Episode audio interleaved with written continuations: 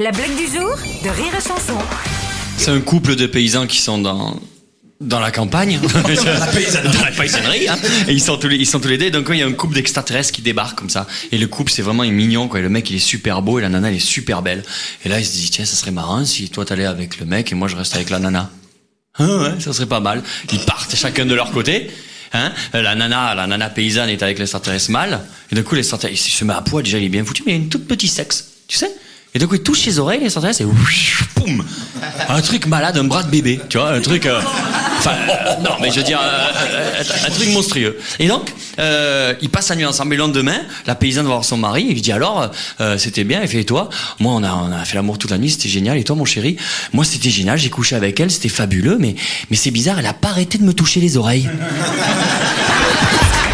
La blague du jour de Rire et Chanson est en podcast sur rireetchanson.fr.